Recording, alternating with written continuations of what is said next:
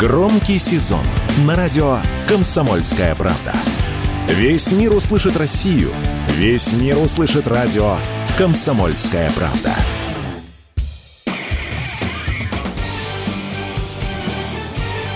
Говорит полковник. Нет вопроса, на который не знает ответа Виктор Баранец. Итак, давно обещанные американцами Абрамсы должны прибыть на Украину в середине сентября. Я напомню, что всего Америка пообещала Украине поставить 31 танк. Это батальон. Ну, а 10 танков – это американская рота. Что делают сейчас наши командиры?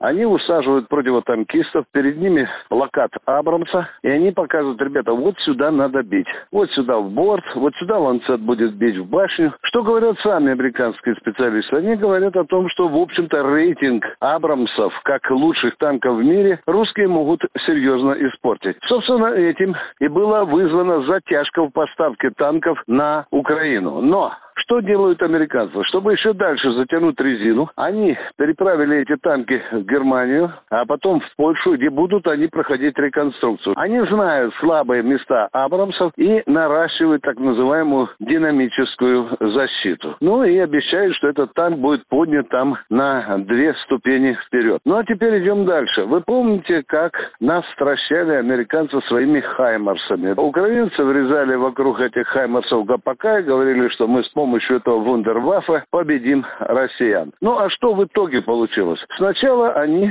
нанесли несколько прицельных ударов, а россияне подбирали ключи. Чем можно было сбивать хаймарсы и как на них влиять. И таких ключей было найдено два. Первый – это радиоэлектронная борьба. Она выносила мозги, электронные мозги хаймарсам и сбивала из курса. Это раз. А вторых, наша великолепная система БУК-М3 вдруг обнаружила, что она спокойно может может снимать с неба хаймарсы, как сонных осенних мух с потолка. Ну а что же ожидает Зеленский? У Зеленского аппетит разросся до космических масштабов. Вчера он не то что попросил, он вчера потребовал, да не 6, не 16 F, а сразу F-16 аж 160 штук. Если в этих самолетах будут сидеть сырые летчики, то есть плохо подготовлены, а там программа насчитывает больше 350 часов, вы знаете, что украинцы предложили? Да нет, давайте сократим наполовину. Это уже первый признак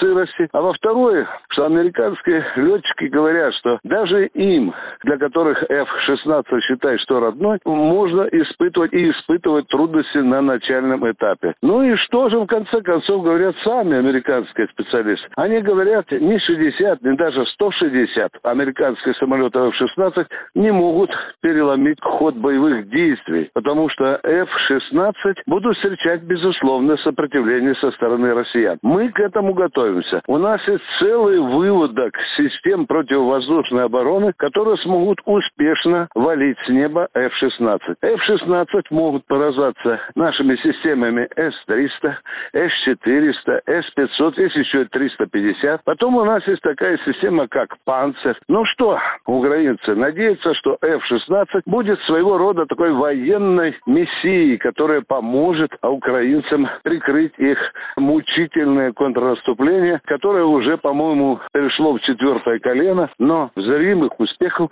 Украина еще не добилась. Ну и, наконец, последнее. Американские специалисты говорят, что если русские начнут валить с неба F-16, это очень серьезно подорвет имидж этого самолета на международном рынке. Потому что многие страны возжелали получить F-16, и как только россияне начнут их сбивать, имидж этих самолетов упадет. Да некоторые страны сейчас уже начинают отказываться от тех предварительных контрактов, которые сделаны на F-16 в недавнее время.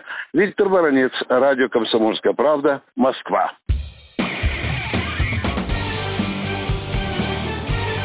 Говорит полковник. Нет вопроса, на который не знает ответа Виктор Баранец.